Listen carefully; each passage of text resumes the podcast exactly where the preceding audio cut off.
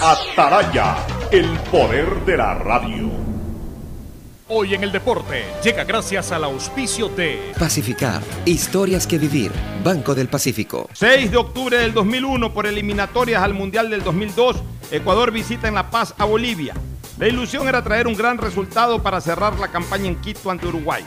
Las cosas comenzaron bien con el primer gol de Ulises de la Cruz. Luego Agustín Delgado, imparable en esa eliminatoria, convierte el segundo. Bolivia descuenta a través de Galindo. El vendaval ecuatoriano era indetenible. Jaime Cavides marca el tercero. Luego Ángel Fernández asegura totalmente el partido. Y como no hay quinto malo, Luis Gómez cierra la cuenta. Ecuador consigue la mayor y única goleada que ha propinado fuera de casa y comenzaba a sentirse con seguridad la clasificación a su primer mundial. Viajar a las Galápagos es poder pararse sobre la toba volcánica y contemplar atardeceres de colores con piqueros de patas azules. Es nadar en aguas cristalinas, arrecifes de corales, peces y lobos marinos. La magia de nuestras islas es única, pero lo más encantador de viajar a Galápagos es que ayudamos al país. Por eso tus consumos superiores a 50 dólares en agencias de viaje, aerolíneas y hoteles participan en el sorteo de órdenes de compra. Viajando a Galápagos, apoyamos lo nuestro. Pacificar, historias que vivir, Banco del Pacífico.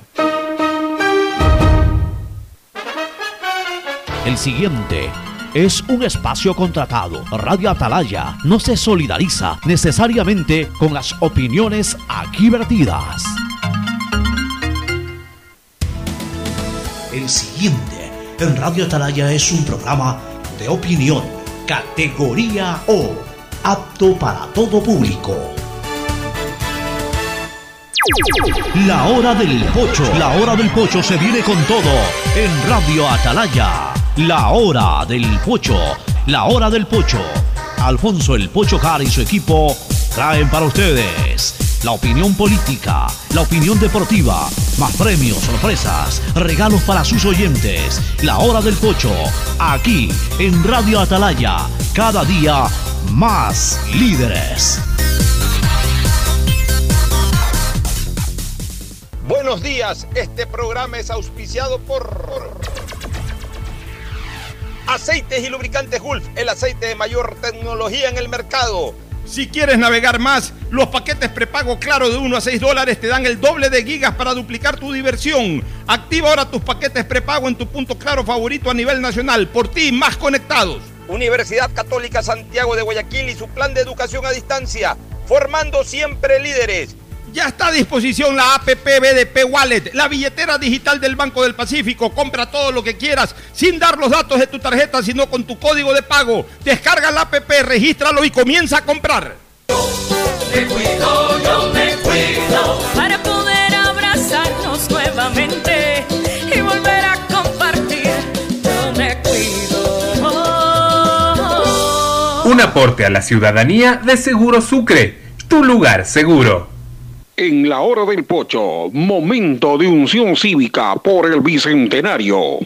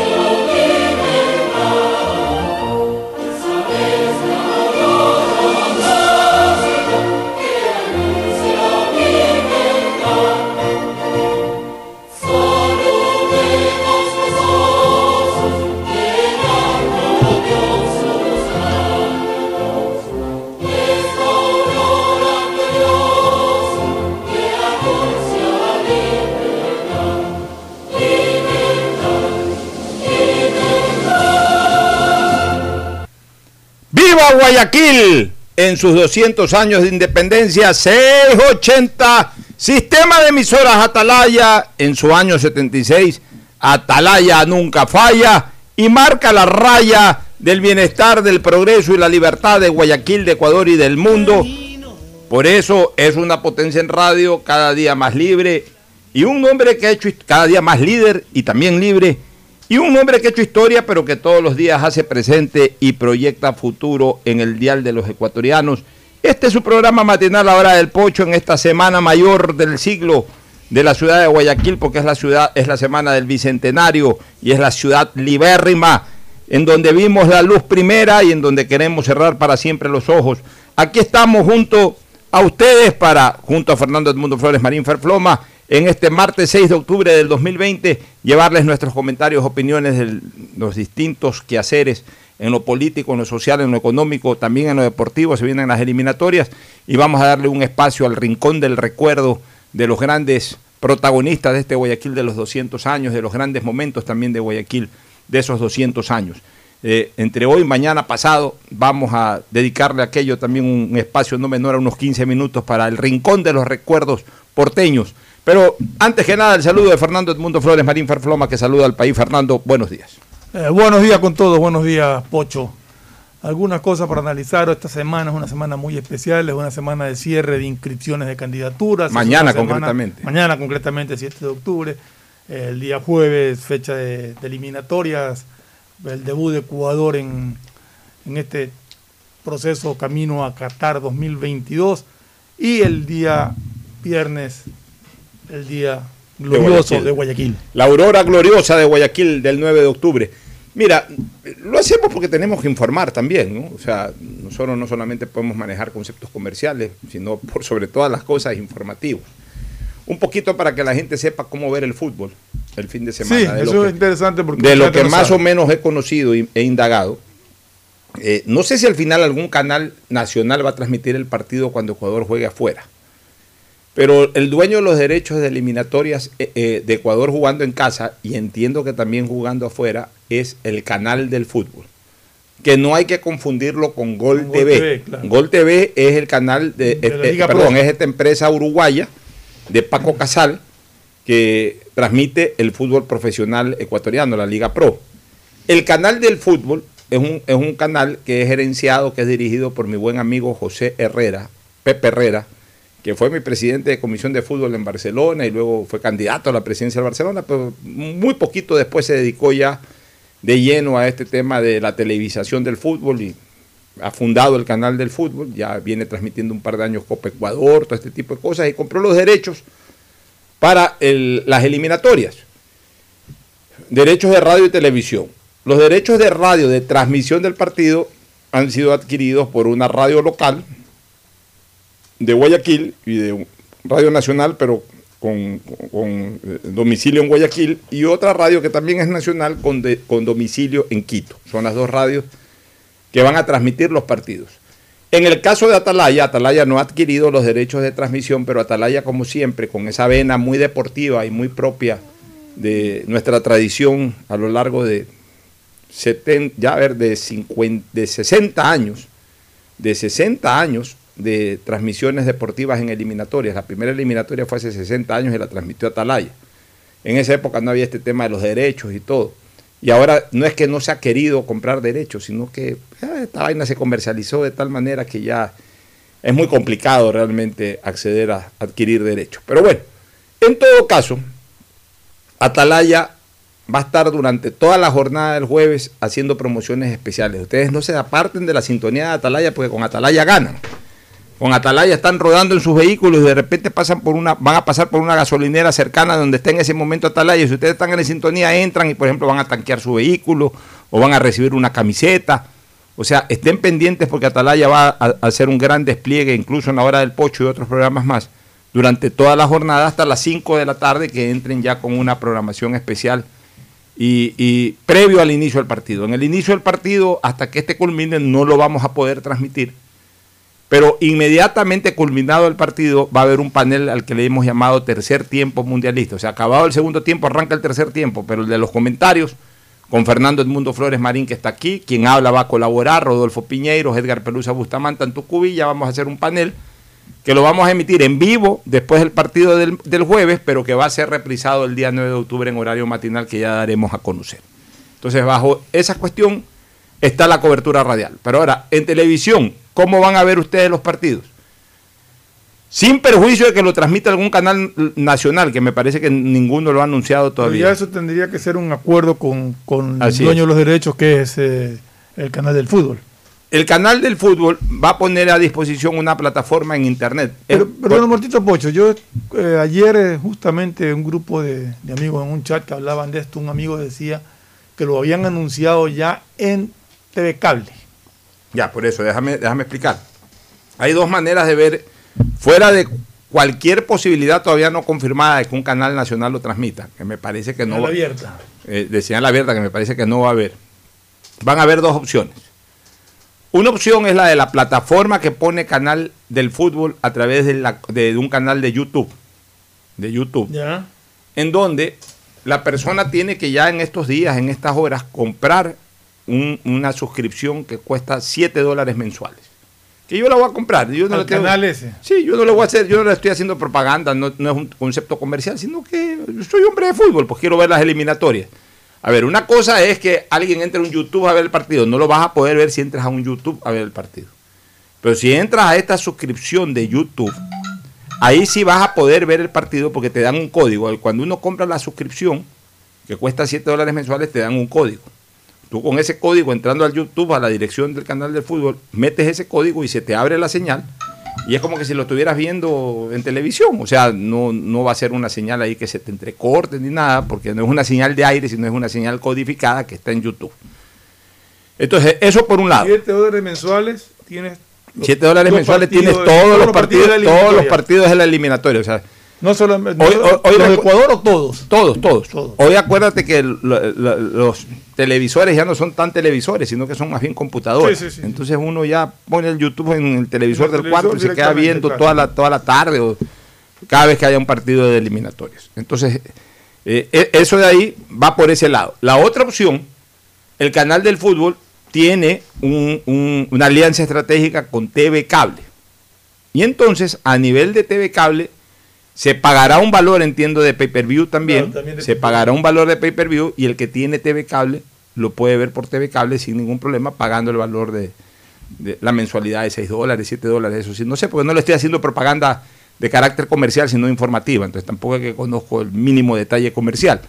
Pero por TV Cable se podrá ver, o el que no tiene TV Cable compra la suscripción por, por YouTube y lo va a poder ver por YouTube. Pero, ¿por qué esto no lo han publicitado? ¿Por qué no lo han hecho? Algo se ha dicho, para- pero, para- pero me da la impresión de que ha Sí, faltado no, un poquito más de difusión. Muchísimo desconocimiento, te digo, porque muchos amigos preguntan, mucha gente anda La gente va por eso, por eso me estoy tomando, por eso me estoy tomando un poquito tiempo en esto porque yo creo que estoy aportando a, a- Sí, a- sí, a- sí, a sí. la gran expectativa que hay. Definitivamente, porque mucha gente no conoce qué hacer y ahorita tú estás dejando más o menos claro cuál es el procedimiento. ahí lo que hay que hacer es ¿Cómo se consigue eh, la suscripción? pongan canal del fútbol en alguna eh, dirección, en alguna computadora o en el celular, pongan canal del fútbol y, y ahí seguramente saldrá el portal y ahí, ahí estarán las instrucciones, ¿no?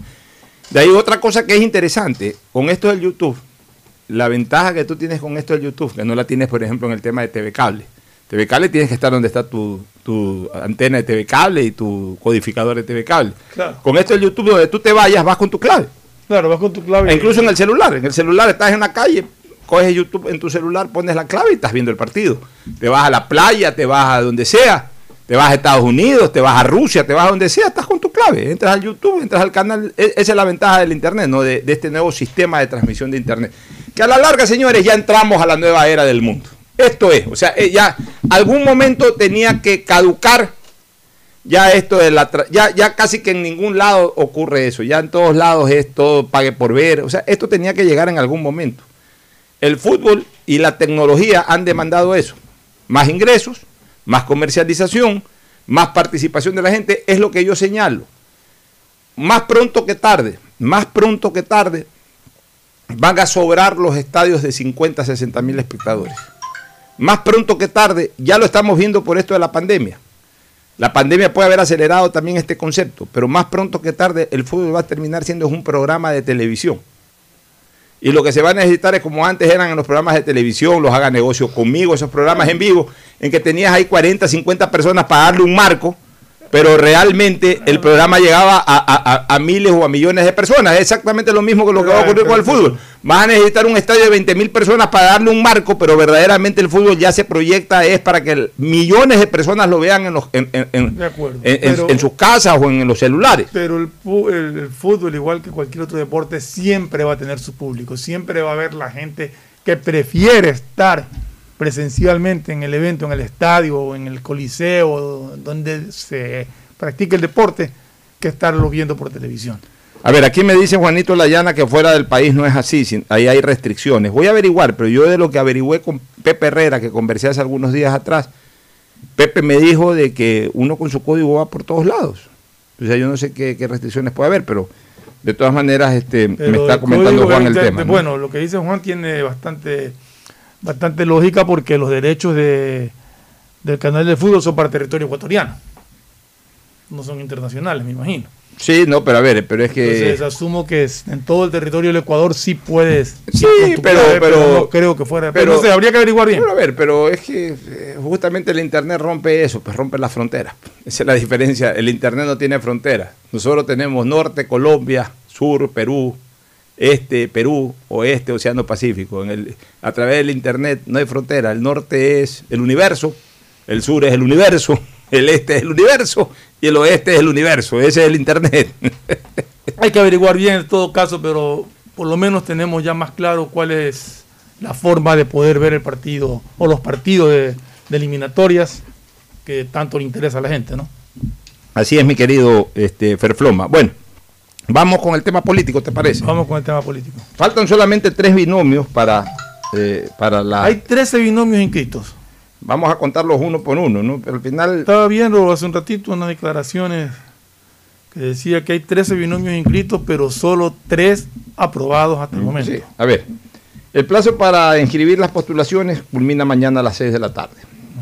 Ya, en el caso de los precandidatos presidenciales que restan por inscribirse. Jaco Pérez, que lo va a hacer hoy día con doña Mir, Mirna Cedeño, eh, por, la, por la organización política Pachacuti. Aquí la expectativa es ver cómo se pronuncia el Consejo Nacional Electoral sobre el caso de, de, Birma, de Birna Cedeño.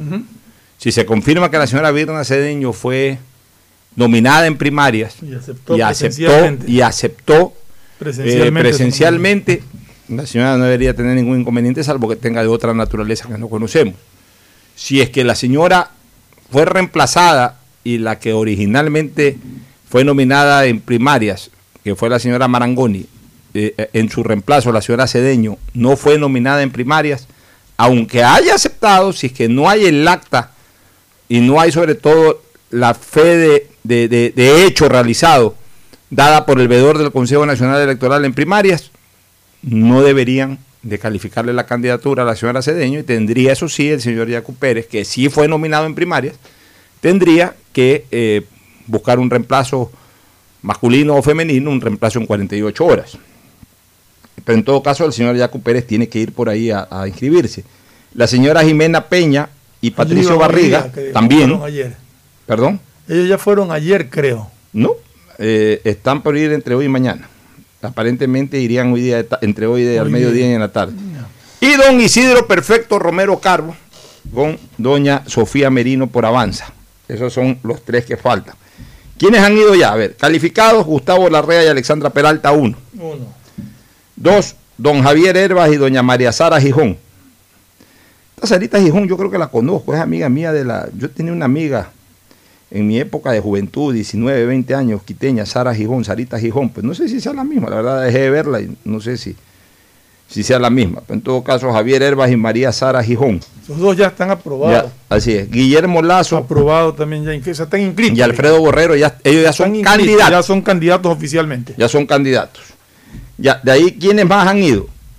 Este, Juan Carlos Machuca y Cristóbal Luna de, de Libertad del Pueblo los mandaron a subsanar supongo a reemplazarlos. Supongo a reemplazarlos. Paul Carrasco y Fran Vargas Andas de Junto Podemos a ver, en el caso de Juan Carlos Machuca y Cristóbal Luna de Libertad del Pueblo, eh, eh, ni siquiera lo han de haber mandado a reemplazarlo, perdón. Simple y llanamente debieron inadmitirle. qué?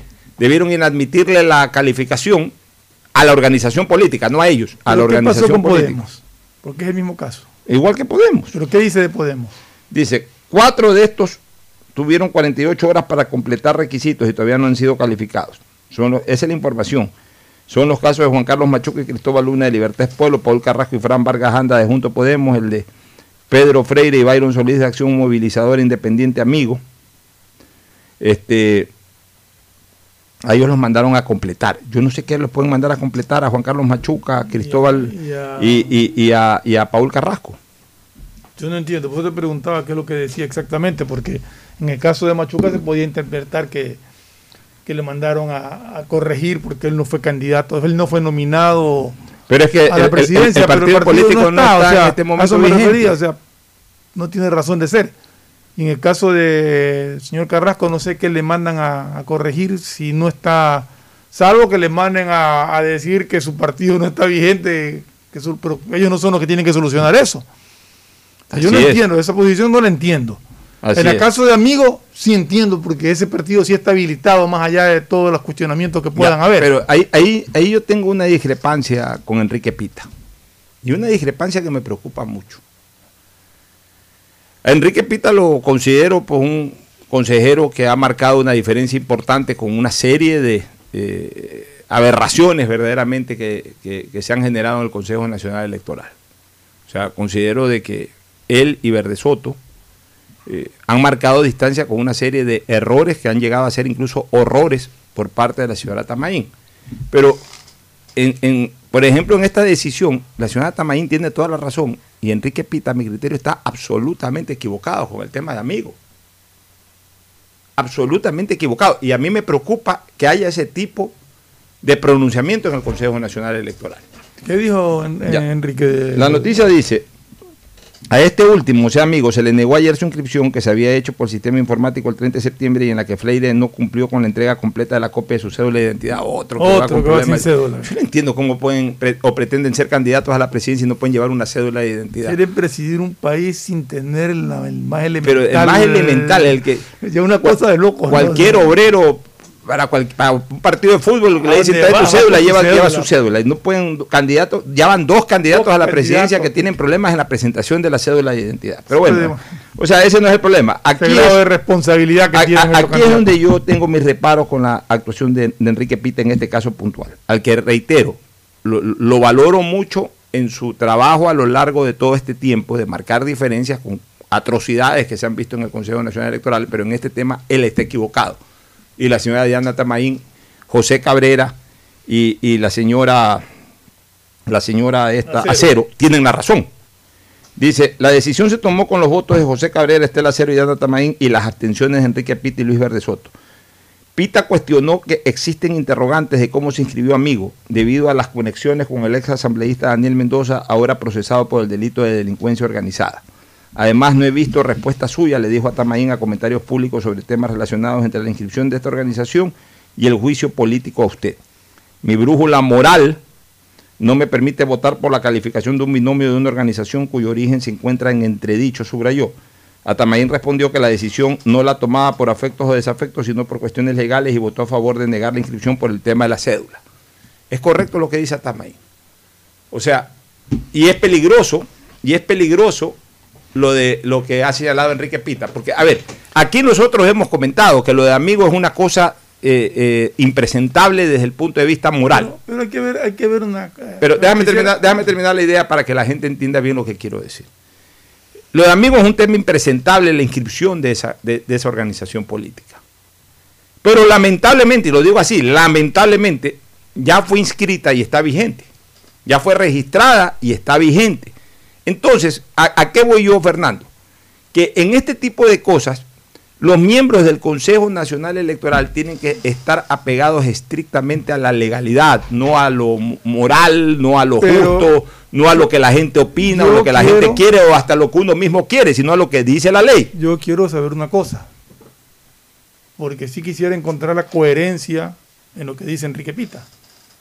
Y si cuando se aprobó ese movimiento, amigo, se aprobó con el voto de mayoría de los tres y sin el voto o, o abstención, como tú quieras, de Enrique Pita y de Verde Soto, pues ellos lo que están ahora haciendo es ratificar esa posición de que ese partido estaba mal inscrito. Ya, pero a ver. O sea, encontrándole Está bien. buscándole la coherencia Ya. a por qué A ver, hace esas declaraciones. sí, pero, pero espérate un ratito. Él puede dejar en actas de que más allá que está en desacuerdo con la participación de amigos y que estuvo en desacuerdo desde su propio registro, sin embargo, de acuerdo a la legalidad, si es una organización que está vigente, más allá de aquello, tiene ese derecho, que después en algún momento, en una resolución posterior del Consejo Nacional Electoral, ante una eh, eh, ante un pronunciamiento de Contraloría o, o hasta de, de oficio, revisen nuevamente y revoquen esa, ese registro y eso es otra cosa. Pero lamentablemente, y vuelvo a usar la palabra, lamentablemente, porque lo de amigo es algo impresentable, es algo Vergonzoso. vergonzoso, inmoral. Por eso te digo, una de las tantas aberraciones que lamentablemente se dieron en el Consejo Nacional Electoral, pero ya está registrado, entonces ahí ya, ahí ya tiene que pesar la legalidad. ¿Por qué? Porque si sobre la legalidad, y, y este es el problema, o sea, esta es mi preocupación, si sobre la legalidad las autoridades comienzan a eh, priorizar o a poner por encima de la legalidad su criterio, incluso hasta de carácter moral, pero su criterio, que no es el criterio que está apegado a la legalidad, se van a convertir o se pueden cometer, mejor dicho, actos ilegales.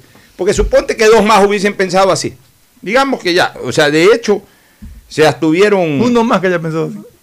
Se abstuvieron Enrique Pita y Luis Verde Soto. Y suponte que la señora Estelo Acero también se hubiese unido a eso. Claro, ahí habría un voto dirimente o, o- o- o- se hubiesen votado. Tres dos. ¿Ah? Tres dos. Sí, pero abstención significa de que no votas en contra. Claro. Ya. O sea, ya siendo un poquito fino, la abstención no hace daño. No hace daño a la legalidad. O sea, en el fondo no, no, no está mal lo que ha hecho Pita. Sí, se abstiene porque no está de acuerdo, Sí, se sí, abstiene. La verdad es que sí, la verdad es que sí. En el fondo no, no está mal porque es abstención, no es voto en contra. Así es. Ya, la abstención es, ¿sabes que No me pronuncio, decidan ustedes, pero yo no me pronuncio por un tema de carácter moral. O sea, ha- hago esa revisión y, y- y un poquito recojo mi preocupación inicial, pero, pero, o sea, lo que sí mantengo es lo de fondo, que lamentablemente la legalidad a veces tiene que imperar sobre lo justo y hasta sobre lo moral. O sea, porque sí compartimos un criterio de hecho, que ese movimiento amigo fue un movimiento eh, eh, con, con un registro absolutamente espurio, Ya pero está registrado. Con las denuncias Entonces, que han hecho, claro. es vergonzoso que ese movimiento exista. Está registrado, entonces no se le puede negar a los candidatos, está registrado, está vigente, no se le puede negar. El hecho de no haber votado en contra es no habérselo negado, entonces me parece que sí es correcta la posición. O sea, Aquí hago esa rectificación ya en el análisis que estoy haciendo, eh, interpretando lo que es una abstención versus lo que hubiese sido un voto en contra, que es lo que originalmente me confundió un poquito. Sí, por eso te decía, yo creo que es coherente que con, con su posición inicial y de verdad, si no me equivoco. En todo caso, realmente es triste ver cómo, Pero- pero déjame cómo terminar, déjame- todos estos problemas que se crean Pero déjame un terminar. proceso En- en- electoral en- por no tener leyes ya- claras. Ya. En ese sentido, la señora Tamaín sí tiene razón y eso lo ratifico. O sea, aquí ya eh, eh, hay que, sobre los afectos o desafectos, votar por cuestiones legales. Y la cuestión legal es de que, amigo, por más espuria que haya sido su inscripción, ahorita está vigente y puede plantear candidatos.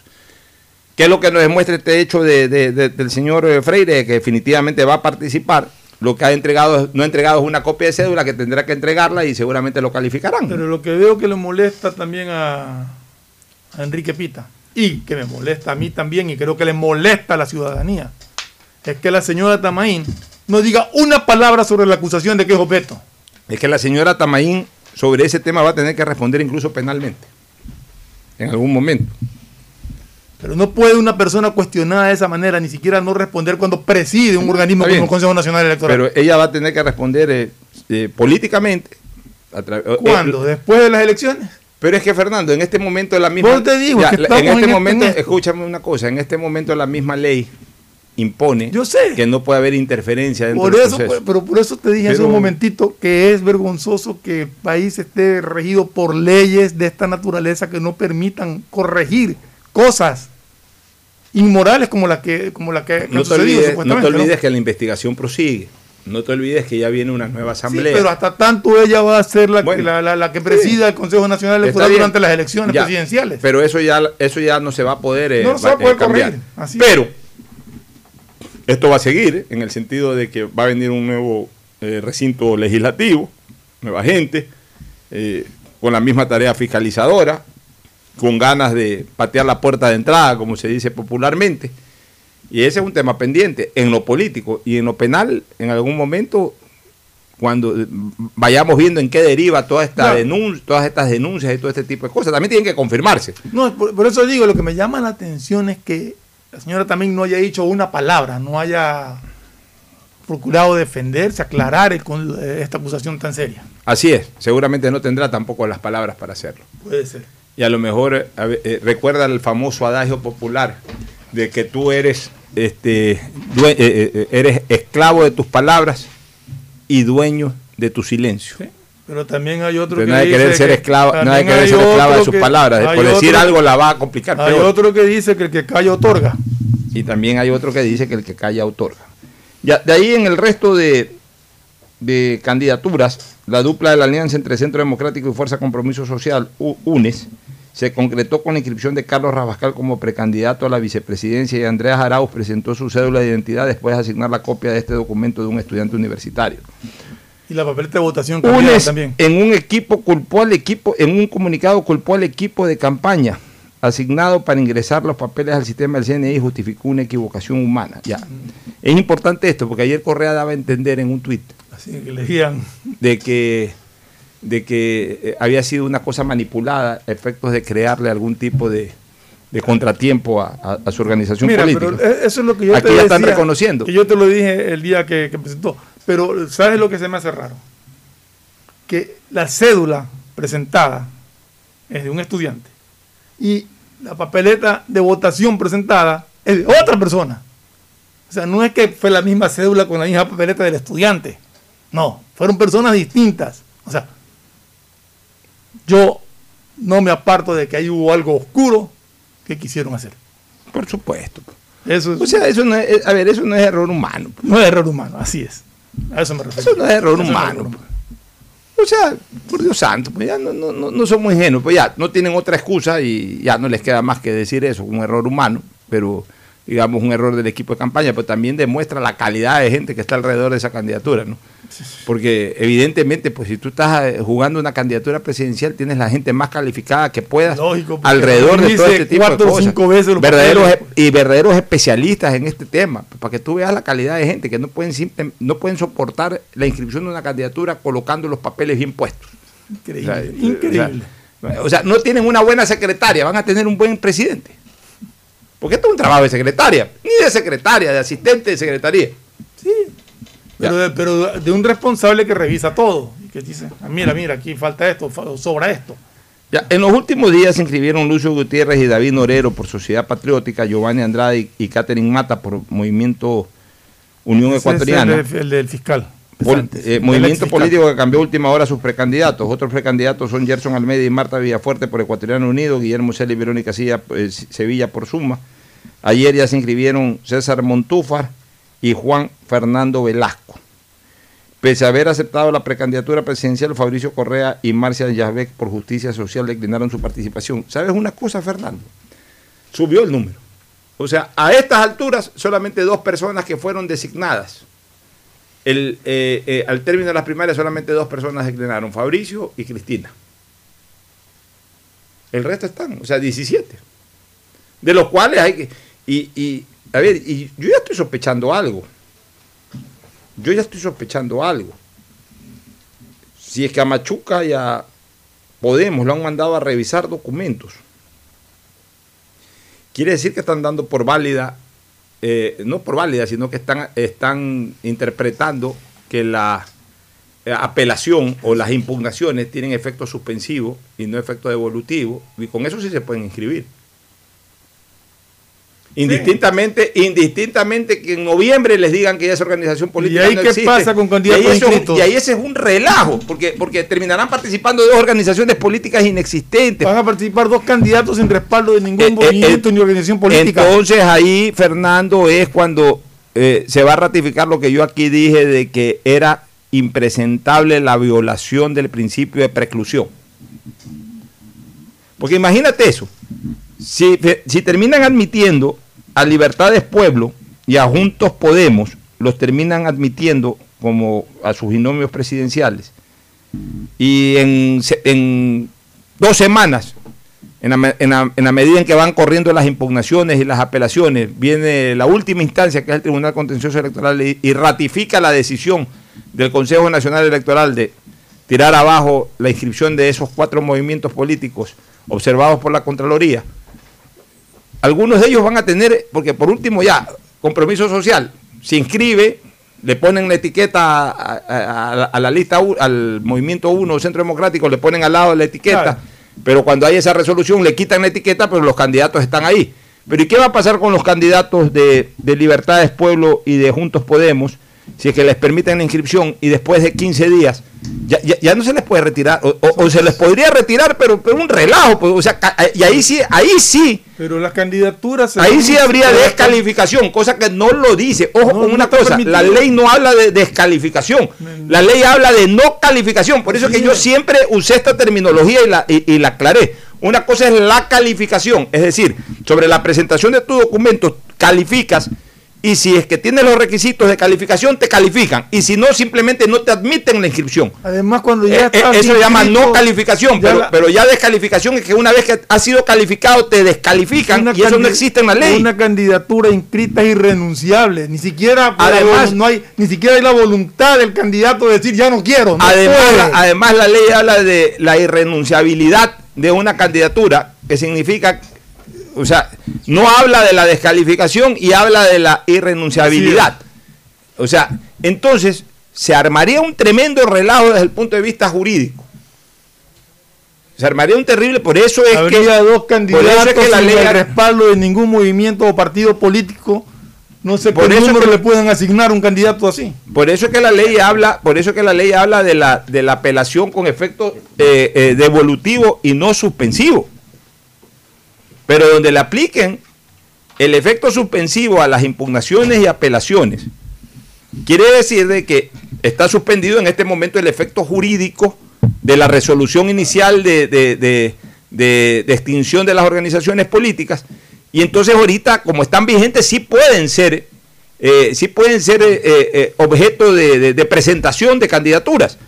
Pero ¿qué pasa si más adelante, más adelante, después de una semana, dos semanas o tres semanas, en, en- en la resolución final del Tribunal Contencioso Electoral le da la razón a la resolución del Consejo Nacional Electoral? Yo creo que habrá Se que- armaría un habrá relajo terrible desde el punto de vista qué jurídico. es exactamente lo que lo que ha planteado el Consejo Nacional Electoral a estas candidaturas, eh, porque no conocemos más allá de, de- de un breve escrito que dice que le han mandado a corregir. No sabemos qué es lo que le han mandado a corregir o cuáles son las observaciones que se les puedan haber hecho y no sabemos si, si una vez subsanado esos inconvenientes después le digan, oiga, pero su movimiento no está habilitado. Así es. Bueno, pero en todo caso, la mala noticia para el Ecuador, porque esto es una mala noticia para el Ecuador, es de que no bajaron mucho los el- no bajó mucho el número de candidatos. Sí. van a ver, por lo menos, si es que le aceptan a todas las organizaciones políticas sus binomios, van a haber por lo menos 17, porque hasta el momento de los 19 iniciales solamente se bajaron Cristina Reyes del Partido Social Cristiano que hizo la alianza con Creo y Fabricio Correa que dijo que no iba y, y además Justicia Social aparentemente ni siquiera va a presentar eh, porque no pueden, porque ahí sí tendrían que eh, rechazar totalmente cualquier candidatura. Hasta podrían, de acuerdo al vacío reglamentario legal, si van, presentan a cualquiera, a ese cualquiera le dicen que no y lo sustituyen en 48 horas. O sea, si pudiera también justicia social, pero aparentemente no han anunciado a nadie más. Y con eso pues quedarían en 17 candidatos. Demasiado. Yo, yo tenía la esperanza, íbamos haciendo cálculos, de que bajaba a 12, de que bajaba a 11, hasta 10, llegamos a un momento determinado a pensar, porque que el pastor se iba, que no participaba, que a Juntos Podemos, que al otro, ¿no? Decíamos, bueno, más o menos van a haber 10, 11, que ya era mucho, decíamos, pero ya 17 es la, la, misma cantidad absurda candidatos que, inicialmente se conoció que eran 19. Que, que, saben, porque no, no, puedo, no puedo creer que se engañen tanto, candidatos que saben que no van a sacar más allá de 1 o 2% de, votos, de votos. Sin embargo, están en su derecho. Eso es un derecho que nadie se los puede quitar. Será para tener algún día en su currículum un ex candidato a la presidencia de la República, nada más, porque no creo que tengan la más mínima oportunidad. A la larga, el que decide es el pueblo en, el momento de la votación. Pero son candidatos que ni siquiera uno tiene idea de qué es lo que están ofreciendo, porque hay otros que uno los escucha, pero hay unos que ni siquiera saben qué es lo que están proponiendo al pueblo. Nos vamos a una pausa, retornamos con más de la hora del pocho, ya volvemos. El siguiente es un espacio publicitario apto para todo público. Si quieres estudiar, tener flexibilidad horaria y escoger tu futuro, en la Universidad Católica Santiago de Guayaquil trabajamos por el progreso en la educación, ofreciendo cada día la mejor calidad Estamos a un clic de distancia. Contamos con las carreras de marketing, administración de empresa, emprendimiento e innovación social, turismo, contabilidad y auditoría, trabajo social y derecho. Sistema de Educación a Distancia de la Universidad Católica Santiago de Guayaquil, formando líderes siempre. Seamos responsables con los héroes de nuestras calles. En esta emergencia sanitaria, recuerda desechar las mascarillas y guantes en una funda separada de la basura común. Protégela con otra funda y cuando la saques, rocía cloro sobre ellas. Tampoco deseches objetos contaminados en las calles y si son de gran volumen, llévalos a los centros de acopio autorizados. Encuentra las direcciones en www.puertolimpio.com. Puerto Limpio, juntos por Guayaquil. Aló, aló. ¿Qué ñaño? Oye, ni sabes, tengo una nota vacancísima que contarte. Me acaba de pasar. Justo ahorita cambié los centavos que me dieron devuelto en tía por unos minutos para poder llamarte. Y ahora me dicen que en todos los días del país puedes cambiar tus vueltos por minutos y megas de claro. Lo máximo. Ahora, además de cambiar mi vuelto por megas y minutos extras. Ah, sí, cierto. Ya voy para tu casa. Te llamo cuando llegue. Claro, Detrás conectados de profesional hay una gran historia Aprende, experimenta y crea la tuya. Estudia a distancia en la Universidad Católica Santiago de Guayaquil. Contamos con las carreras de marketing, administración de empresa, emprendimiento e innovación social, turismo, contabilidad y auditoría, trabajo social y derecho. Sistema de educación a distancia de la Universidad Católica Santiago de Guayaquil, formando líderes siempre. ¿Qué más, mi Harrison Ford? ¿Y vos? ¿Ya te cambiaste a CNT? ¡Vivo, vivo! Compra tu chip CNT prepago, que incluye más de 3 gigas para que navegues por 7 días y sigas vacilando tu patín en todas tus redes. CNT, conectémonos más. Más información en www.cnt.com.es. Esto aún no termina. Por eso, siempre uso mascarilla en el bus. Mantengo distancia y desinfecto mis manos cuando llego a mi destino. No te confíes. El estado de excepción terminó, pero la pandemia sigue. Manos, mascarilla, distanciamiento y preocuparse de que todos cumplan las medidas de seguridad. Alcaldía de Guayaquil. ¿Qué más, mis brosters? Somos Giga y Minuto. Habla bien, esos manes de CNT saben. Pero de Leif. Y con sus paquetes prepago de 1 a 6 dólares, recibes 2 gigas en redes sociales. Y muchos megas adicionales para navegar. Sí cachaste, ¿no? Pero more than you. CNT, conectémonos más. Más información en www.cnt.com.es. Banco del Pacífico te trae Banca Celular. Tu banco a la mano sin necesidad de usar internet ni wifi. Ajá, Simón. ¿Y qué puedo hacer con eso? Con Banca Celular puedes realizar retiros, pagar tus servicios básicos y hacer hasta recargas de tiempo aire. Oye, no, eso está buenísimo. ¿Cómo lo uso? Solo tienes que marcar asterisco 844 numeral si eres CNT o asterisco 8444 numeral para Claro, Movistar y Twenty. Tu banco a la mano con Banca Celular. Banco del Pacífico. Innovando desde 1972. Hay sonidos que es mejor nunca tener que escuchar. Porque cada motor es diferente. Desde hace 104 años 2. Lubricantes Gulf. Mantiene la más alta tecnología y calidad en línea de aceites para motores a diésel y gasolina. Está hecho con una fórmula especial para dar excelente protección a todo tipo de motores, evitando el desgaste prematuro de pistones, anillos y árbol de levas, ayudando a mantener limpio el motor y libre de depósitos que se forman por las altas o bajas temperaturas. Dele a su motor lo que se merece. Lubricantes Gulf, la más alta tecnología en lubricación. 104 años preservando la vida de su motor. Lubricantes Gulf. Gulf es más lubricante.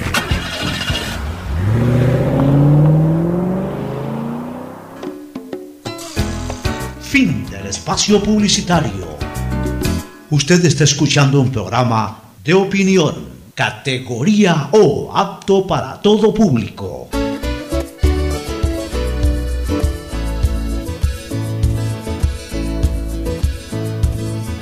Camino sobre tu piel morena y siento tu latido. Y miro todo lo bueno que los dos hemos vivido.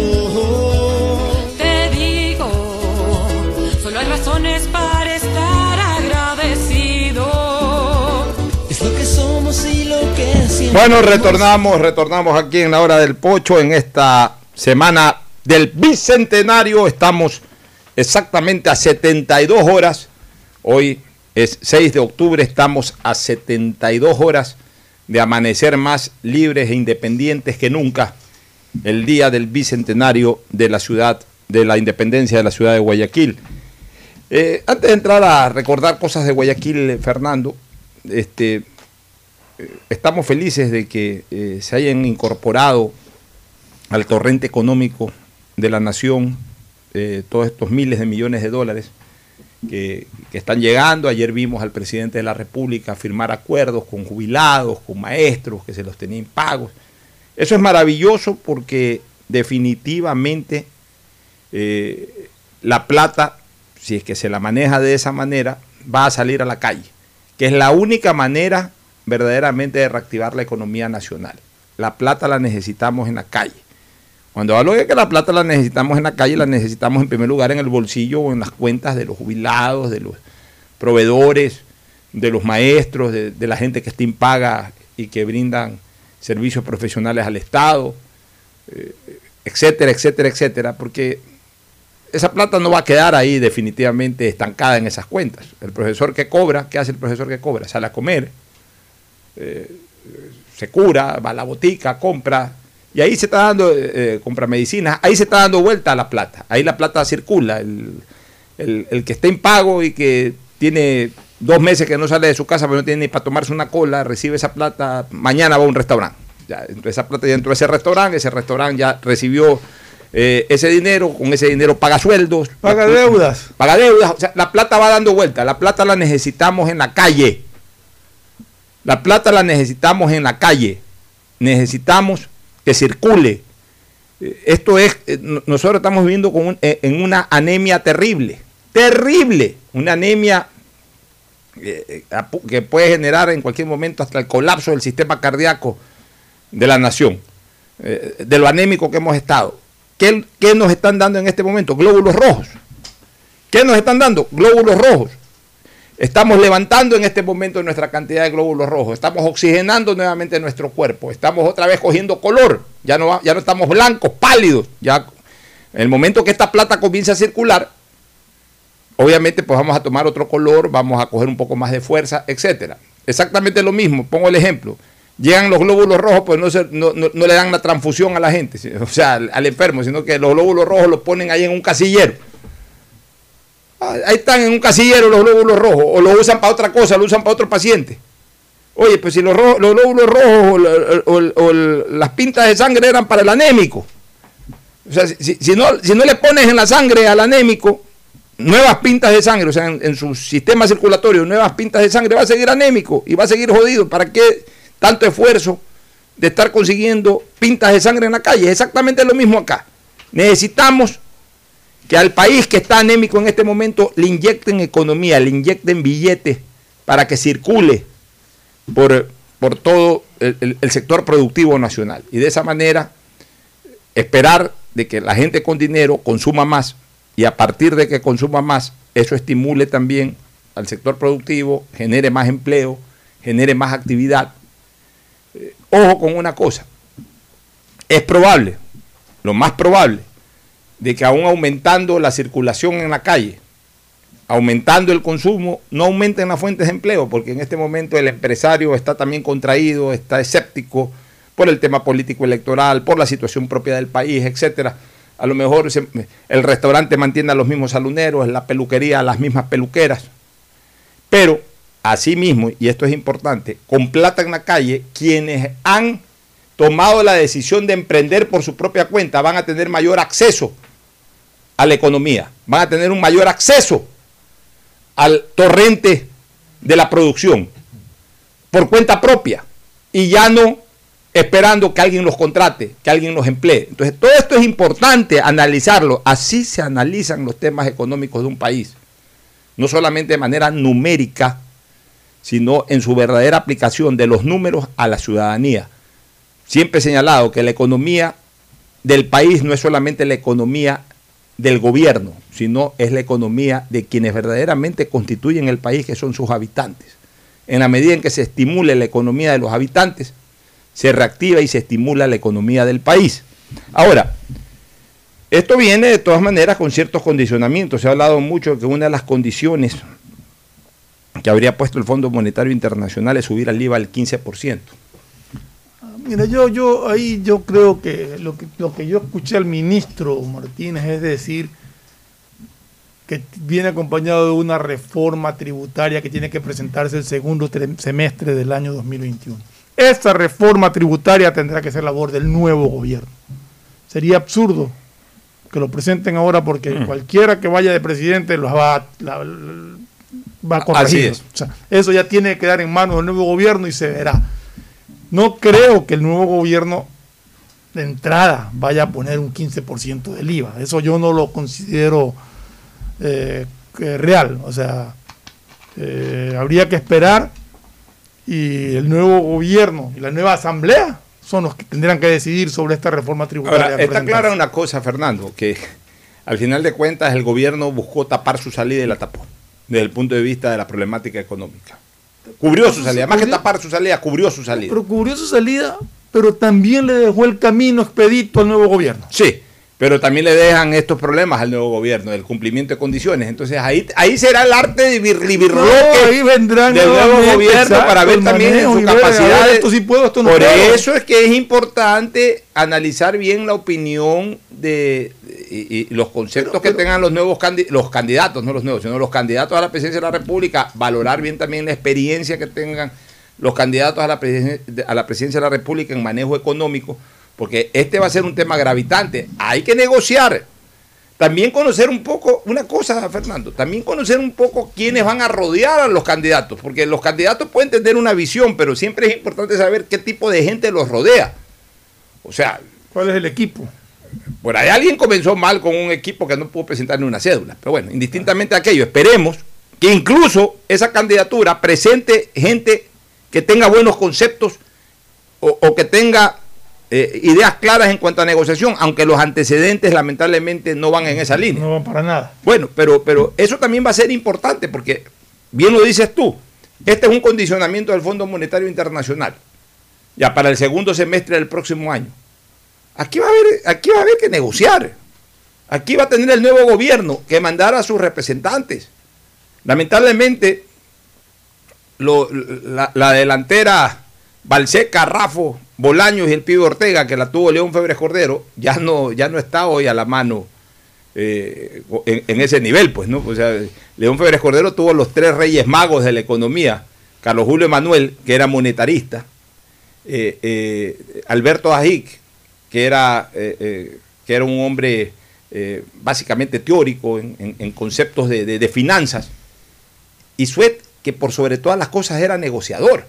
Entonces, llegaron a confluir bien. En esa época se necesitaba mucho tener, tener bastante conocimiento de política monetaria, porque eh, éramos Sucre. Carlos, Carlos Julio Manuel era un maestro, y es un maestro en ese tipo de cosas, monetario. Dajic en manejo de finanzas, en criterios de finanzas. Y Suet, ¿qué era Suet? Negociador. Suet, Suet una vez que se diseñaba una política, Suet lo que iba, que a propósito esperemos que esté bien, porque circuló en redes sociales que estaba un poquito enfermo. ¿Qué es lo que hacía Pancho? Pancho lo que iba era, se reunía con Brady, jugaba golf con Brady, y en pleno partido de golf negociaba con Brady. O iba a París, cerraba el Maxim, con todo el club de París ahí, se gastaba 150 mil dólares, pero le generaba un beneficio de millones de millones de dólares al Estado. ¿Eso qué es? ¿Eso quién lo hace? Un negociador. Ese tipo de talante ya no hay, ni de talento ni de talante. La- así nomás fácilmente no lo hay. Pero bueno, hay que descubrirlo en los candidatos también. Hay que ver quién puede tener personas cercanas en el manejo de la economía que, que nos puedan hasta cierto punto abrigar las esperanzas de que una vez que lleguen al poder tengan un equipo de trabajo que, por ejemplo, puedan ir a Washington a negociar con el Fondo Monetario Internacional para frenar un poquito esto del incremento del 15%, por lo menos hasta que la economía Pero- se reactive. Una vez que la economía esté re- 15%, ¿quién lo ha dicho? Eso no lo ha dicho Es el que- ministro Martínez. Bueno, pero eh, aparentemente es lo que hoy día yo lo que eh, eh, escuché el, el Fondo Monetario Nacional requiere Ecuador ajustes para recaudar más impuestos. Eso, una reforma tributaria. Una reforma tributaria. ¿Cómo lo va a manejar? Ya, entonces a lo mejor no es 15, 13, lo que sea, pero cualquier cosa de esa naturaleza una vez que se reactive la economía. No puede ser con una eh, economía inactiva como la actual. No se puede tú poner puedes presentar un, un plan- centavo tú encima. puedes presentar un plan de mayor recaudación sin Sin necesidad, necesidad de de subir poner impuestos. impuestos. Por Es más eso. bien, hasta bajando impuestos puedes demostrarlo. Así es. Eso ya es cuestión que- que de es negociar y de, de llevar la tesis y decir, aquí esto funciona así. ¿Qué es mi tesis? Mi tesis es reducción condicionada de impuestos. ¿Qué es reducción condicionada de impuestos? Venga acá todo el sector productivo. Yo les voy a bajar los impuestos de esto, esto, esto, esto, pero a cambio ustedes me incrementan en un tal porcentaje eh, las fuentes de empleo, el, el- el- el- el índice de empleo en el Ecuador. A cambio de esto, ustedes me recaudan tanto. O sea, se puede negociar con el sector productivo. Porque es más, hay que negociar con el sector productivo. Porque si al sector productivo tú nomás le das la mano, se te cogen el brazo. Al sector productivo hay que decirle, a ver, te voy a dar la mano, pues me das la mano. Y aquí apretamos en este momento la mano y, y concordamos o acordamos tres, cuatro, cinco puntos claros. Que si se cumplen, seguimos adelante. Y si se incumplen, hay revocatoria de todo. Porque el sector productivo también tiene sus vicios. ¿Cuáles sus vicios? También de el famoso cuello de botella o del embudo. Todo lo ancho para ellos, todo lo estrecho para la, para la boca ajena. Bueno, nos vamos a la pausa, retornamos con el segmento deportivo, ¿te parece? Sí. Y mañana sí le dedicamos de lleno a Guayaquil el tema de los 200 años, recordar a grandes personajes de la ciudad, también recordar momentos vividos, idos y jamás olvidados de Guayaquil, Sitios sitios. típicos que ya no existen. Mañana y pasado dediquémonos a eso. A Dejemos- Guayaquil, dejémonos, sí. a un lado, dejemos a un lado los temas políticos. Sí, sí, sí, sí. Eh, mañana a eso y el deporte. Mañana dediquémonos a hablar de Guayaquil y del deporte. Eh. Pausa y volvemos. Auspician este programa. Aceites y lubricantes Gulf, el aceite de mayor tecnología en el mercado. Acaricia el motor de tu vehículo para que funcione como un verdadero Fórmula 1 con aceites y lubricantes Gulf. ¿Quieres estudiar, tener flexibilidad horaria y escoger tu futuro? En la Universidad Católica Santiago de Guayaquil trabajamos para el progreso en educación, ofreciendo cada día la mejor calidad y para ello estamos a un clic de distancia. Escoge la carrera de tu vocación. Puede ser marketing, administración de empresas, emprendimiento e innovación social, turismo, contabilidad y auditoría, trabajo social y también derecho. Consulta en nuestra página web mayor información y esquemas de admisión. Universidad Católica Santiago de Guayaquil, formando siempre líderes. Ahora podrás realizar tus compras sin preocuparte por revelar los datos de tu tarjeta Pacificar, porque con la APP BDP Wallet puedes comprar en establecimientos o por redes sociales con solo darle al vendedor el código de compra que se genera. Descárgala, registra tus tarjetas y prepárate para comprar lo que necesites. Con BDP Wallet, la billetera digital del Banco del Pacífico, estás a un código de tu compra. Si quieres navegar más, los paquetes prepago Claro de 1 a 6 dólares te dan el doble de gigas para duplicar tu diversión. Porque en Claro sí puedes disfrutar del doble de videos, posteos y memes a más velocidad. Y además te damos gigas gratis para hablar o videollamar sin parar por WhatsApp y Facebook Messenger desde donde tú estés. Activa ahora tus paquetes prepago en tu punto claro favorito a nivel nacional. Por ti, más conectados. Más información y condiciones en claro.com.es. Me cuido, yo me cuido para poder abrazarnos nuevamente y volver a compartir. Yo me cuido. Un aporte a la ciudadanía de Seguro Sucre, tu lugar seguro. Estamos en la hora del pocho. Hoy en el deporte llega gracias al auspicio de Pacificar. Historias que vivir. Banco del Pacífico. 6 de octubre del 2001 por eliminatorias al Mundial del 2002, Ecuador visita en La Paz a Bolivia. La ilusión era traer un gran resultado para cerrar la campaña en Quito ante Uruguay. Las cosas comenzaron bien con el primer gol de Ulises de la Cruz. Luego Agustín Delgado, imparable en esa eliminatoria, convierte el segundo. Bolivia descuenta a través de Galindo. El vendaval ecuatoriano era indetenible. Jaime Cavides marca el tercero. Luego Ángel Fernández asegura totalmente el partido. Y como no hay quinto malo, Luis Gómez cierra la cuenta. Ecuador consigue la mayor y única goleada que ha propinado fuera de casa y comenzaba a sentirse con seguridad la clasificación a su primer mundial. Viajar a las Galápagos es poder pararse sobre la toba volcánica y contemplar atardeceres de colores con piqueros de patas azules. Es nadar en aguas cristalinas, arrecifes de corales, peces y lobos marinos. La magia de nuestras islas es única, pero lo más encantador de viajar a Galápagos es que ayudamos al país. Por eso tus consumos superiores a 50 dólares en agencias de viaje, aerolíneas y hoteles participan en el sorteo de órdenes de compra. Viajando a Galápagos apoyamos lo nuestro. Pacificar. Historias que vivir. Banco del Pacífico. En la hora del pocho presentamos Deportes, Deportes. Muy bien, retornamos ya al segmento deportivo. Se está jugando en este momento un punto decisivo del tercer set. Schwarman logra empatar en el tiebreak 6-6. No, 6-5. No, a ver, no, eh, iban 6-5. No, iban 6-4. van Iban 6-5. 6-4, 6-5, claro, pero ahora tiene sus dos servicios. Digamos que hizo un, un mini quiebre en el Recuperó un mini quiebre que claro. tenía en contra, ¿no? En el tercer Schwarman. set van 6-6 en el tercer set, 7-6 ganó el primero Schwarman, 7-5 el segundo tiempo, 6-6 y 6-5, 6-6 en el tiebreak y 6-5 dentro del tiebreak, adelante tiempo, pero el servicio Schwarman con dos servicios, vamos a ver, eh, eh, se mantiene el set point todavía para Tiem, están boleando de largo, grandes jugadores indiscutiblemente, se mete Schwarman a la net, se defiende Tiem, eh, eh, vamos a ver qué puede hacer eh, eh, Schwarman, finalmente la pelota se le va larga por la raya de fondo a Tiem y se pone 6 a 6. Más dramático no puede estar la definición del tercer set, es al mejor de cinco sets este partido entre el argentino y el jugador Tiem, que es austriaco y que fue el último ganador de Grand Slam, ganó el US Open. Así que ya vamos a dar resultados del tercer set a lo largo del segmento deportivo. El saludo de Agustín Filomentor Guevara Muchas Murillo. gracias. Muchas gracias. El momento de la selección, el momento de hablar de cuál será la conformación, sin conocerlos prácticamente, sino que porque le han dicho al señor Alfaro, y ahí tiene pues que hubo que llamar. No, Alfaro ha dicho de que ha visto cerca de setenta y pico de jugadores, los ha visto actuar. Estaba visto. en todos los partidos del campeonato. Estaba Ya, Alfaro. sí, Sí, y adicionalmente ha estado Pero revisando no, no ha seguramente. entrenado, no ha entrenado, es otra situación. pero Porque sí, otra cosa ya la convivencia de Camerino, en fin, pero lo que ves que tipo de mucha personalidad, de mucho medio de comunicación, es periodista también, entonces, como habla bonito, esperemos que juegue también muy bien el equipo de Ecuador. Bueno, ahí botó la pelota en su segundo servicio, en la, en la segunda eh, posibilidad de servicio que tuvo Schwarman. Se pone 7-6 adelante el Tiem y con dos servicios a continuación.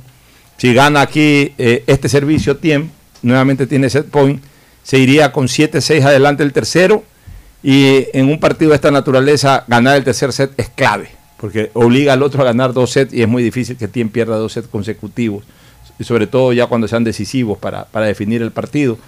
Así que vamos a ver, igual todavía se está jugando el punto, remate de Tiem, pelota que es inalcanzable para eh, Diego Schwarman y de esa manera el austriaco gana el tercer set 7-6 y de esta manera también se pone 2 a 1 en sets y vuelvo a repetir pues para que Schwarman pueda ser rival del ganador de Nadal con un tenista italiano que viene a continuación. O sea, para acceder a la semifinal, Schwarman tendría que ganar los dos sets que quedan, mientras que Tiem, con uno de los dos sets que vienen a continuación. De ganarlo, pues habrá obtenido eh, su paso a semifinales de Roland Garros. Partido intenso al máximo. Vamos con el saludo de Mauricio Zambrano Izquierdo. Mauricio. ¿Qué tal? ¿Cómo días. están? Buen día con todos. Ya estamos aquí. Hay novedades en la selección ecuatoriana de fútbol. ¿Cuáles? Eh, por ejemplo, de la convocatoria de Cristian Novoa, quien ya se conoce que no estará disponible para el primer partido frente a la selección argentina por temas de, de- viajes. No llega, eh, llega justamente a, Quito el día de, de mañana, me parece que llega eh, Novoa. Y otra baja que se dio a conocer el día de ayer es la del arquero Johan Padilla, quien ya tiene su reemplazante. Lo dieron a conocer en rueda de prensa que mantuvo el técnico Gustavo Alfaro de la selección ecuatoriana de fútbol, quien es eh, el gordo Galíndez, como se lo conoce. Galíndez es el, eh, un- el reemplazante de Johan Padilla, quien dio positivo a COVID. Hay que ver, ojalá no, eh, no se vean afectados más jugadores por, por la cercanía que tuvo Padilla con los que ya estaban entrenando en Quito. Bueno. Oye, Pocho, an- an- antes de entrar en el tema del fútbol, sí quiero que le hagamos un reconocimiento ¿A a, otra deportista que, que ha brillado en, en- en el sudamericano en, y un ¿Quién es iberoamericano. esa deportista? ¿Es mujer? Mujer. ¿Quién? Nancy Dahomes, que, o Dahomes, que Dahomes. ganó ocho medallas de oro ¿Así? y una de plata. Realmente extraordinaria la actuación de, de esta chica en los panamericanos, en, eh, perdón, en los sudamericanos y un iberoamericano que compitió. Bueno, Realmente eso demuestra cosecha que- impresionante de medallas. Eso demuestra que en el peor momento de apoyo, los deportistas con corazón y con garra salen adelante. Es decir, aquí hay madera para... ¿Qué sería de este país si es que verdaderamente hubiera empresa privada que apoye y si hubiera un Estado que estableciera una verdadera política del, de- de- del desarrollo deportivo? Con centros de alto rendimiento. Que, centro de alto rendimiento no solamente es el edificio. Centro de alto rendimiento es el edificio, o sea, la sede, más profesores que vengan de otros, de otros lados del planeta, en donde son especialistas. Por ejemplo, un centro de alto rendimiento del ping-pong, que vengan profesores chinos. Un centro de alto rendimiento del atletismo, pueden venir eh, cubanos, o pueden venir europeos, o pueden venir eh, de los lugares en donde son fuertes. Un centro de alto rendimiento de marcha, de donde son los grandes marchistas. Ahora de ciclismo, colombianos, eh, entrenadores colombianos, y ahora ecuatorianos también. Un centro de alto rendimiento, en donde vengan los mejores profesores, maestros, a nuestros deportistas de alto rendimiento. Y también en lo formativo, crear formación de deportistas. Lo hacen a través del esfuerzo de los profesores nacionales, que también necesitan más capacitación, porque ellos, en base a la experiencia, desarrollan, en base a lo que más o menos pueden leer, pueden instruirse, informarse, impulsan la actividad deportiva de, de muchos de ellos, pero ya en un momento determinado necesitan también de capacitación, necesitan de, de nuevas estrategias eh, que se aplican a sus deportes en otros lados, por ejemplo, pugilistas, traer grandes maestros del pugilato para que enseñen a nuestros boxeadores, porque también tenemos buenos boxeadores, pero, pero ni el apoyo privado ni el apoyo del Estado. La- el Estado medio cumple ahí. La, la subsecre- la secretaria O sea, del deporte hace su mejor esfuerzo, pero eh, vivimos en un país en donde no hay una política del deporte plenamente desarrollada. Está demostrado que la materia prima está. Ya, y, y- y el sector privado, ya lo he dicho y no, no tengo empacho en repetirlo, cada día más cicatero. Andan es viendo qué beneficio publicitario le pueden sacar a apoyar a tal deportista. Ah, ahorita se matan por este muchacho Caicedo. Hay que felicitarlo. Ahorita se matan. Este muchacho Caicedo ahorita donde dice quiero una publicidad, le hacen una fila a las empresas privadas para auspiciar. Pero aparece cuando ya los Por deportistas eso no necesitan pero, ese pero, apoyo. pero, pero si hubiesen ido, tienen otros si hubiesen ido hace un año, oye, aquí hay este chico Caicedo ¿Quién será que ese? atrás de Carapaz, ah, deja ver qué pasa. Esa es la respuesta, no hay presupuesto. Esa es la respuesta. Hay que, hay que desenmascarar las cosas también y no meterle solamente la culpa al Estado. Todo es la culpa del Estado, tampoco es así. El sector privado en muchas cosas no coadyuva. Las cosas también hay que decirlas claramente. Se resienten, se resienten, pero esa es la verdad, pues. Bueno, entremos al tema de, de eliminatorias. Este Mauricio, este, el gordo Galíndez ya, ya está con la nómina, ¿no? Sí, Hernán Galíndez forma Muy ya feliz, parte ¿verdad? de, de- de los convocados, ya está en- también entrenando. Justamente ayer hasta subieron una foto en donde Galíndez ya va con el uniforme y se desplazará con la selección a, a- a tierras argentinas. Bueno, es un buen arquero. en la bombonera. Nosotros habíamos dicho de que eh, se merecía ser convocado, no por emergencia, como ha ocurrido, sino estaba en nuestra lista originalmente, siempre originalmente. estuvo en nuestra Originalmente. lista. Yo sinceramente... Y mejor que Padilla, ¿no? Sí, para mí Padilla no estaba en No esa estaba. lista. Padilla ha tenido mejores momentos en estos dos últimos años que antes, pero no deja de ser un arquero irregular. Galíndez es un ejemplo de regularidad. Siempre tapa bien, indistintamente que aflojó esa pelota el domingo. Eso le pasa a cualquier arquero, pero es un arquero muy regular, muy seguro. Ortiz también lo es. Y lo de Domínguez se justifica de alguna manera en el sentido de que vive allá, conoce perfectamente el fútbol argentino. También eh, son cosas que pesan. Tiene la experiencia internacional. Tiene la experiencia internacional, de mayor jerarquía es indiscutiblemente es. Domínguez. Ha tapado un mundial, ha tapado tres eliminatorias, ha sido campeón de Copa Sudamericana, eh, ha tapado en equipos grandes. O sea, indiscutiblemente Domínguez es el arquero de mayor jerarquía y eso también pesa. O sea, en, en un momento determinado, si Domínguez está eh, eh, técnicamente, o sea, si ha venido jugando o entrenando, que seguramente sí lo ha hecho, y, y entra a la cancha con la confianza del caso, Domínguez es indiscutiblemente también un buen arquero. Yo recuerdo que hace cinco años yo estuve presente en el estadio monumental de River cuando Ecuador le ganó 2 a 0. Domínguez tuvo un partido realmente para el aplauso, al punto que muchos comentaristas argentinos decían que Domínguez era de los mejores arqueros que había en el fútbol sudamericano y por eso lo llevaron a Argentina. Por eso tiene un mercado abierto en Argentina. Básicamente por el partido que hizo frente a Argentina cuando le ganamos 2 a 0 con goles de, de, de Frickson Erazo y, de Felipe Caicedo. Que repita ahora, ¿no? Pues eh, sin embargo Galíndez eh, se gana el mérito y a lo mejor puede estar llamado para el partido frente a Uruguay porque es un arquerazo Ahora, también el de la... No, no hay todavía definido alineación por una sencilla razón. O sea, no, no- no, el, el profesor Alfaro va a tener que diseñar un esquema táctico en base a lo que él conoce del fútbol argentino, que es absoluto, y en base a lo que conoce del fútbol ecuatoriano, que también es bastante amplio, porque ya hoy, eh, a ver, ya, ya pasaron los tiempos. ¿Tú te acuerdas, eh, Fernando, hace 30 años, tú Agustín debes acordarte que los, los cuerpos técnicos mandaban hasta espías? Espías. Ya no hay necesidad de espías. Ya la espía Porque es la todo. televisión internacional, hoy ya se televisa todo. Ya no hay que estar mandando. Ya hoy cuando van a visitar a Europa o otros países a los jugadores con nacionales, es con el ánimo más bien de mantener una relación más estrecha, más de carácter personal, no tanto para irlos a ver jugar, porque hoy día se los ve jugar desde la casa, uno ve jugar a todo el mundo. Salvo la situación privada que a veces no se conoce, Bueno, ¿no? ya, pero eso es otra cosa. Pero de ahí lo importante es de que eh, el, el profesor va a tener que diseñar un esquema eh, en base a, a- a- a su conocimiento de su país futbolísticamente hablando y, y- y- y también geográficamente hablando es Argentina. Él conoce perfectamente cómo, cómo, cómo puede jugar la selección argentina. Debe de conocer muy bien al, al técnico argentino que, que maneja la selección, eh, Scaloni. Y al mismo tiempo, pues bueno, a estas alturas nadie va a descubrir cómo juega Messi y qué esquemas se pueden plantear para, para frenar las arremetidas de Messi. Pero por sobre todas las cosas, el profesor tiene que fortalecer el rendimiento individual de nuestros jugadores y a partir del rendimiento individual, poner a los jugadores que estén en un mejor y más alto pico de rendimiento individual, ahí fortalecer lo colectivo.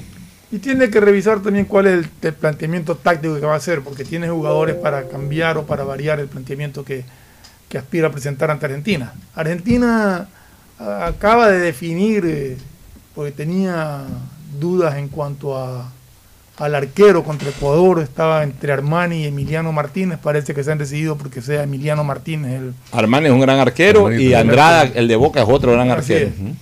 Pero Emiliano Martínez está tapando en Inglaterra y me parece que es el, que han elegido para... Bueno, a mí me gustaría una alineación, ya voy a escuchar la alineación de cada uno de ustedes. Voy a dar mi alineación y luego nos vamos a ir a una, a una pausa para retornar ya en, en el cierre del, del programa. Pero a mí me gustaría, bajo estas consideraciones, Domínguez en el arco, por su jerarquía, por el conocimiento de la cancha, etcétera, Domínguez en el arco. En la defensa me gustaría una defensa con Franklin Guerra, eh, con, eh, perdón, con Guerra Perlaza, como Perlaza como marcador derecho. Me gustaría Franklin Guerra con Arboleda por el centro. Porque Arboleda de todas maneras juega en Brasil. Y Franklin vamos. Guerra está jugando muy bien. vamos. Ya, y, y por izquierda, por izquierda, este, me Izquierda gustaría para mí es Pervis Estupiñán indiscutible. Pervis Estupiñán. Pervis estará listo. ¿no? Sí, lo que pasa es que yo estaba pensando en la posibilidad de Palacios como marcador izquierdo y Pervis más adelante. Como un extremo usarlo a Pervis Estupiñán, Depende que de tiene que oficio busque. de tiene oficio Pervis de, de atacante en el Pero más que de atacante, de marca también. Sí, porque, sí, sí. eh, porque aquí, eso es lo que yo no entiendo, Fernando, Mauricio y Agustín, de, de- de gente que hace opinión de fútbol, y, y por supuesto yo respeto todos los criterios. Pero se fijan mucho en los marcadores de punta por su calidad de desplazamiento hacia adelante. Yo siempre digo, el marcador de Tiene punta que primero marcar. tiene que ser marcador. Ya, y en segundo lugar, cuando se pone un marcador de punta un poquito más adelante a jugar como volante, si es un marcador de punta que tiene buena arremetida hacia, hacia el campo rival, jugando un poquito más adelante, se le explota esa condición, pero también se está explotando otra, que su posición original es de marcador de punta, es decir, tiene un instinto natural de marca, que, Reforzaría la que es lo que se necesita también en el medio campo, marcar. Por eso es que eh, muchos técnicos, más en tiempo pasado que actual, jugaban con línea de tres y a los marcadores de punta los ponían un poquito más adelante como volantes, porque esa es la, esa es la posición ideal para un marcador de punta. Pues más adelante, o sea, teniendo a alguien que, que marque atrás, el que es marcador de punta y que tiene buena salida, puede un poquito más adelante no solamente arremeter con más tranquilidad sin saber de que tiene que regresar 80, 90 metros, sino que también cuando regresa, cuando retrocede, cuando el rival tiene la pelota, tiene ese instinto natural de marca. Entonces ahí puede cumplir la doble función, que es lo que hoy debe de tener eh, un volante en cualquiera de las posiciones del medio campo. Entonces, a mí no me, no me desagradaría entre los tantos marcadores de punta. ¿Cuáles son los marcadores de punta que hay hoy día? Diego Palacios, Mario Palacios, Pervis y, este, Estupiñán. Estupiñán. Pervis, ¿no? Los tres. Está, Hay no más, hay hasta el más. mismo Ángelo Preciado puede hacerlo por izquierda, el Hay más jugador marcadores. de... ¿eh? Marcadores hay bastante. O sea, ahí podría ser una opción, a mi criterio, de Palacios o Pineda, para dejar más adelante a, a Pervis Pervis Estupiñán. Estupiñán. Yo pondría en el centro, en el centro pondría a Jason Méndez, ya, con, con Alan Franco. Sí. Por- Alan Franco, claro. Por derecha yo pusiera a ese muchacho preciado, a ese muchacho preciado de, de Independiente del Valle, que es rapidísimo, que, Preciado, claro. que es marcador de Ángelo punta también, Preciado. el mismo criterio de lo que tengo de Pervis Estupiñán. Y adelante yo jugaría con Ángel Vena y jugaría con, con eh, Ener Valencia. Con Ender, los dos. Los dos. Es- es- ese, ese es mi equipo. Y si quisiera eh, poner un poquito más de marca, por lo que está Messi y todo, de repente un poquito más de marca, por ahí podría acompañar a Moisés Corozo y sacrificar un delantero. Pero es que es que si ya estás haciendo una alineación donde estás poniendo dos marcadores de punta como ofensivos en el medio campo, ya no necesitas. Pero es que Messi, es que Pero está jugando no, ante no Messi. puede jugar con terror contra Messi. No terror, pero sí tener un poquito más de marca. Pero ¿qué más marca? Está poniendo, Pero dos, ya, está pero poniendo dos marcadores de punta como volantes. Ya, está poniendo dos, marca- dos volantes Bueno, centrales pero- defensivos, jóvenes, rápidos. Ya, pero es que Pues, Argentina. tenemos que aspirar a algo también arriba, sí. pienso yo, ¿no? Yo lo es que mira- también a Estrada. Es que mira, Alan, Al- Alan Franco tiene mucha salida. De hecho, es un volante con mucha Pero llegada. no- pero pero no, no se gana nada tener salida si no tienes a nadie arriba. Ya, pues bueno, tienes a estos eh, volantes derechos que los haría jugar de volante derecho, Pervis y el otro que eh, cuando se van, se van. Tienes a Ender, por ejemplo, o a Mena que los pones a cazar. Pero en el medio campo refuerzas ahí a, ¿Pero a la, la labor pues? de. ¿A quién sacrifica? Pues ya nombrando Ahí, a todos. por eso te digo, no, pues ahí yo sacrificaría a uno de los dos delanteros, o, o a Valencia crea- o a Mena. Pero crea un vacío ahí, pues. Deja a uno solo abandonado en punta, pero- que es el mal nuestro de siempre. bien, pero en arriba. cambio dejas ahí la laguna para a- que, para que, para que travesee por ahí. Yo eh, creo que a Messi no, es, no lo marca de una manera eh, eh, Estampilla. eh, estampilla. Ese tiene que ser escalonado. Y eso tiene ya parte de una táctica de decir, tú aquí, tú lo a- ofensivas acá. No lo dejes pasar así. Vamos a la pausa, retornamos para el cierre.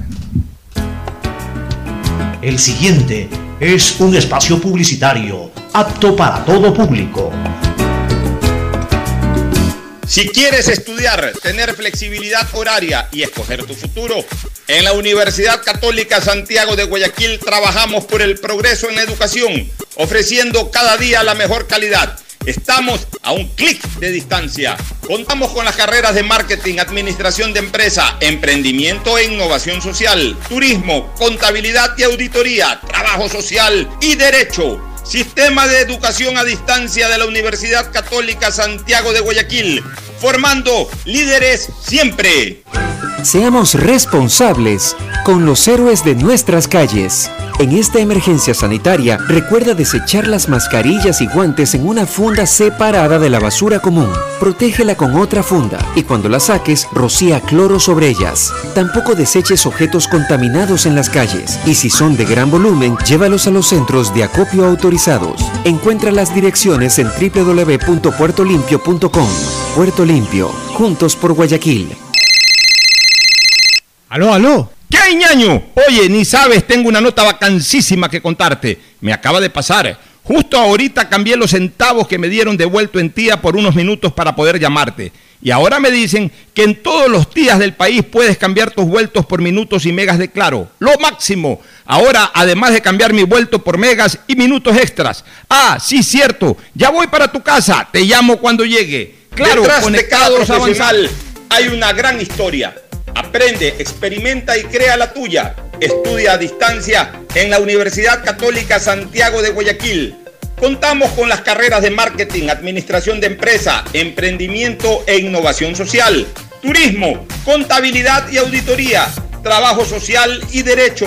Sistema de educación a distancia de la Universidad Católica Santiago de Guayaquil, formando líderes. ¿Qué más, mi Harrison Ford? ¿Y vos? ¿Ya te cambiaste a CNT? ¡Vivo, vivo! Compra tu chip CNT prepago, que incluye más de 3 gigas para que navegues por 7 días y sigas vacilando tu patín en todas tus redes. CNT, conectémonos más. Más información en www.cnt.com.es. Esto aún no termina. Por eso, siempre uso mascarilla en el bus. Mantengo distancia y desinfecto mis manos cuando llego a mi destino. No te confíes. El estado de excepción terminó, pero la pandemia sigue. Manos, mascarilla, distanciamiento y preocuparse de que todos cumplan las medidas de seguridad. Alcaldía de Guayaquil.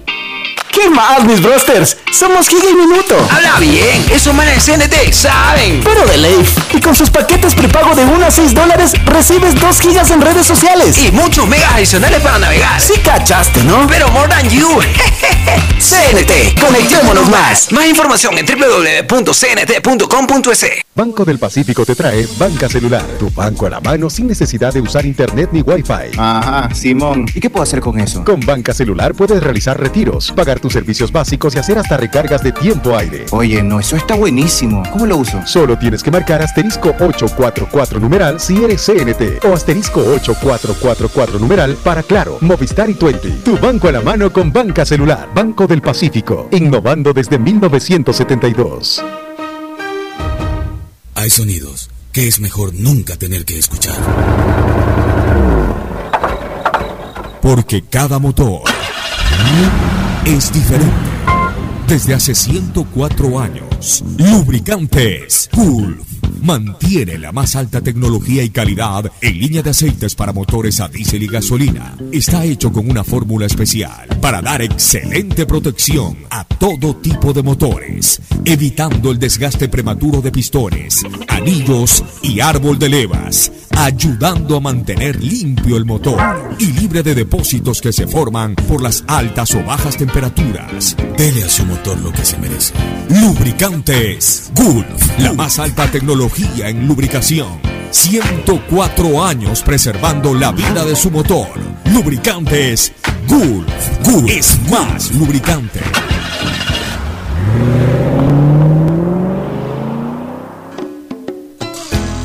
Fin del espacio publicitario. Usted está escuchando un programa de opinión, categoría O, apto para todo público. Bueno, ya en la, en la última parte del programa, este, esa es nuestra alineación. Mauricio, ¿qué, qué alineación eh, le gustaría a usted como hombre de fútbol también? Yo iría con, con Alexander Domínguez en el arco, A ver. también me quedaría con Domínguez, me hubiese gustado que esté desde el inicio eh, Galíndez, y ahí saltaría con Galíndez. Estaría con Pervis Estupiñán por izquierda, Robert Arboleda junto con Franklin Guerra de centrales y por derecha Pedro Pablo Perlaza. Y en los volantes estaría con Jackson Méndez, Alan Franco y el chico Moisés Caicedo. Yo jugaría con los tres de, de volantes. Adelante eh, jugaría con Gonzalo Plata Ángel Mena y Egner Valencia. Caramba, usted va con Ajá. todo. Sí, sí, sí. Eso cuidado, se a regala demasiado. En cambio, Mauricio se fue al otro extremo. Eso es lo que a mí me gustaría jugar. O sea, con, con tres de Y- y- ofensivos. y qué ¿no? hace con Messi ahí? Esa me gusta mucho con- contra Uruguay. A, a mí me gustaría jugarlo. Por eso pongo tres volantes de, de- de corte. O sea, Sebastián Méndez con, con, con Moisés Caicedo lo pueden Pero, hacer. pero Alan Franco es más de, Alan Franco. a- Alan Franco es más de Por eso, de lo dejaría ataque, más entonces, libre a Alan Franco. corte. Lo, lo tendría que retrasar un poco más a Gonzalo Plata, pero ahí le, le hace perder efectividad en donde eh, Plata eh, puede mostrar eh, mucho más recursos, que es de tres cuartos de cancha hacia adelante. Y- Es un, un- un equipo ambicioso el que usted propone. Sí, sí. Sí, decía, para Uruguay en Quito sí me parece que es un buen, buen equipo. No sé si de visitante contra Argentina un poco. funcione como, como se espera. Bueno, pero en todo caso, eh, eh, recuérdenos cuál va a ser eh, Ahora, la, jorna- la jornada tenemos- eliminatoria, pero Sí, antes tú, Fernando, sí, querías decir sí, algo. sí. Al- al- algún cambio. Que acordémonos que ya a Argentina le ganamos en un debut de eliminatorias 2-0. Claro. Sí. Sí. Fue- fue Al sorpresivo, día de- pues, un día como ayer fue. Sí, día pero como ayer, no exacto. como hoy, no es como el 8. Y la misma fecha, El ¿no? 8 de octubre. El pues, 8 de ¿no? octubre. 8 de octubre por se eso, ganó. claro, o sea, el mismo día. el mismo día, sí. Pero sabes que con un equipo que estaba mucho mejor trabajado, que venía con un técnico ya absolutamente consolidado, más allá de una mala Copa América Y que se hizo. jugadores en- en, Con- eh, con con- jugadores que venían con jugadores que venían trabajando, ya venían jugando una Copa. América, o sea, eran otras circunstancias, ¿no? Un Gustavo Quinteros de No arrancamos como, como debe de arrancarse una eliminatoria, pero la esperanza es lo último que se pierde. Una última recomendación comercial ya para el cierre definitivo. Auspician este programa. Aceites y lubricantes Gulf, el aceite de mayor tecnología en el mercado. Acaricia el motor de tu vehículo para que funcione como un verdadero Fórmula 1 con aceites y lubricantes Gulf. ¿Quieres estudiar, tener flexibilidad horaria y escoger tu futuro? En la Universidad Católica Santiago de Guayaquil trabajamos para el progreso en educación, ofreciendo cada día la mejor calidad y para ello estamos a un clic de distancia. Escoge la carrera de tu vocación. Puede ser marketing, administración de empresas, emprendimiento e innovación social, turismo, contabilidad y auditoría, trabajo social y también derecho. Consulta en nuestra página web mayor información y esquemas de admisión. Universidad Católica Santiago de Guayaquil, formando siempre líderes. ¿Has escuchado hablar de la APP BDP Wallet? Es la billetera digital del Banco del Pacífico desde la cual puedes comprar todo lo que necesites con tan solo compartirle al establecimiento el código de pago que se genera. Puedes hacerlo físicamente o por redes sociales y lo mejor, sin dar los datos de tu tarjeta Pacificar. Descarga la APP, regístralas y listo. Empieza a comprar. Aló, aló. ¿Qué hay, ñaño? Oye, ni sabes, tengo una nota vacancísima que contarte. Me acaba de pasar. Justo ahorita cambié los centavos que me dieron devuelto en tía por unos minutos para poder llamarte. Y ahora me dicen que en todos los días del país puedes cambiar tus vueltos por minutos y megas de claro. Lo máximo. Ahora, además de cambiar mi vuelto por megas y minutos extras. Ah, sí, cierto. Ya voy para tu casa. Te llamo cuando llegue. Claro, conectados avanzamos. Me cuido, yo me cuido para poder abrazarnos nuevamente y volver a compartir.